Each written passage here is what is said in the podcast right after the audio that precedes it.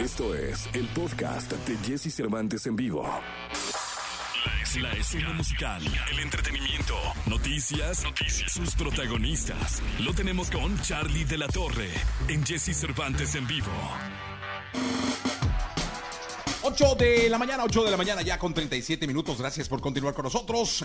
Eh, estamos en vivo con Charlie de la Torre, los dos en Guadalajara, caray. Yo eh, estoy de paso por esta bella ciudad. Charlie aquí vive. Eh, Charlie es nuestro especialista en entretenimiento. Él ha estado cubriendo esta función desde hace unos meses en este programa. Hablar de entretenimiento, de conciertos, de espectáculo en general. Hablamos de fútbol, del preolímpico que se va a llevar a cabo acá en la ciudad de Guadalajara hace ocho días. Y es que creo que también es importante que la gente tenga un punto de vista diferente en torno al entretenimiento. Yo lo saludo con cariño y le hago una pregunta para arrancar y es en torno a los eventos en streaming. Lo saludo y le digo, ¿ha funcionado o no? ¿Han cumplido una función o no? ¿Ya estuvo suficiente o se puede seguir? Bueno, aproveché varias preguntas en una. Charlie, ¿cómo estás? Muy buenos días, Jesse. Muy buenos días a toda la audiencia. Pues muy buena la pregunta, Jesse. La famosísima virtualización. Eh, yo creo, Jesse, que pues obviamente eh, vamos a subir la encuesta para ver qué piensa la gente, si realmente los eventos en streaming cumplen o no cumplen. Pero yo, yo, yo, no, yo veo más allá de la pregunta, o sea, obviamente cumplen, Jesse, porque obviamente toda la gente que está haciendo streaming lo están haciendo de una manera, obviamente responsable, obviamente de manera profesional. En el último, en el primer, obviamente, en el primer golpe de la pandemia, más o menos el 20% de los eventos se hicieron eh, virtuales y obviamente ha ido creciendo hasta un 60%, ¿no? Pero la pregunta importante, como dices tú, ¿cumplen o no cumplen? ¿Cumplen para quién, Jesse? ¿Para el espectador? ¿Para las marcas? ¿O para los sentimientos, Jesse? Yo creo que hay un momento muy importante del entretenimiento en vivo que hoy yo digo que el evento de virtualización o de streaming no cumple para el tema de los sentimientos. Jesse, ¿tú qué opinas?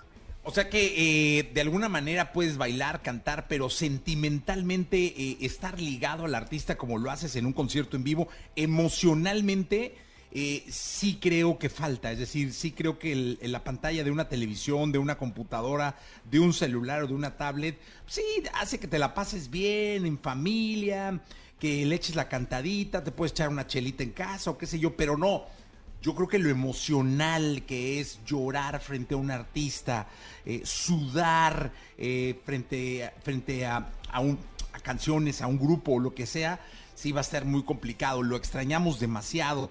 Yo sé, te lo comentaba que en Estados Unidos ya hay conciertos, ya se están dando bailes, conciertos. Eh, Gil comentaba ahí de Recoditos. yo vi una promoción de Lazo en Miami, Maluma, me decías.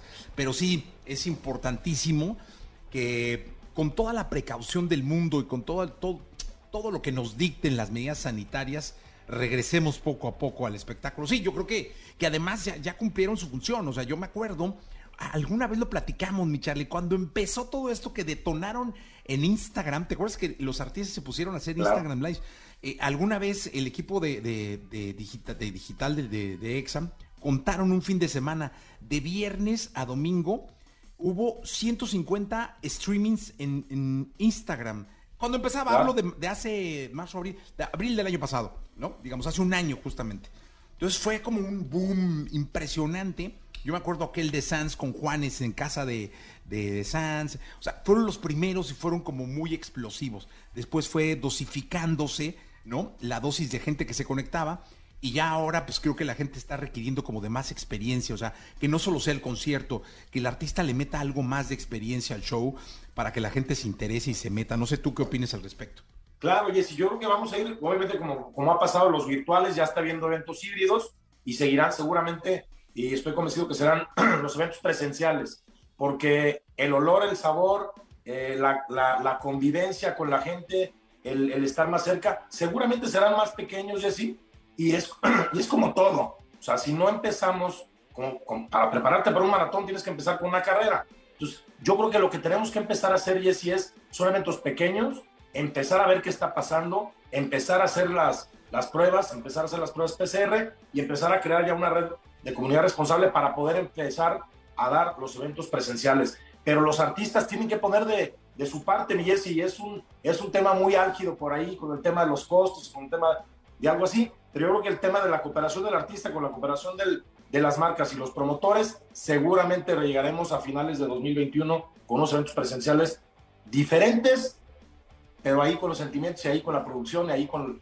con el tema de vivirlos. Oye, estamos con la encuesta, subimos una encuesta a Twitter, eh, dice los eventos de streaming cumplen o no cumplen, participa en la encuesta, ta, ta, ta, eh, para que lo retuitees, mi querido Charlie, y hasta ahorita, fíjate, el, el 45.5% de la gente dice que sí cumplen, el 9.1% dice que no cumplen, y el 45.5% de la encuesta dice me da igual.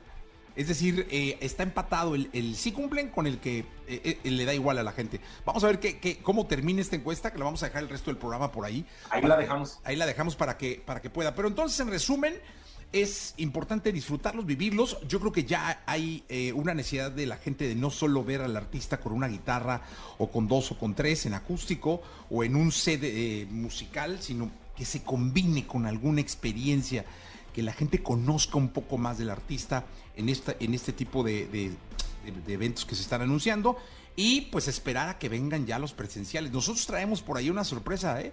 Mi querido Charlie. Hombre, vas, te, voy a, te voy a invitar. Este, híjole, no quería decir, pero es el 10 de abril.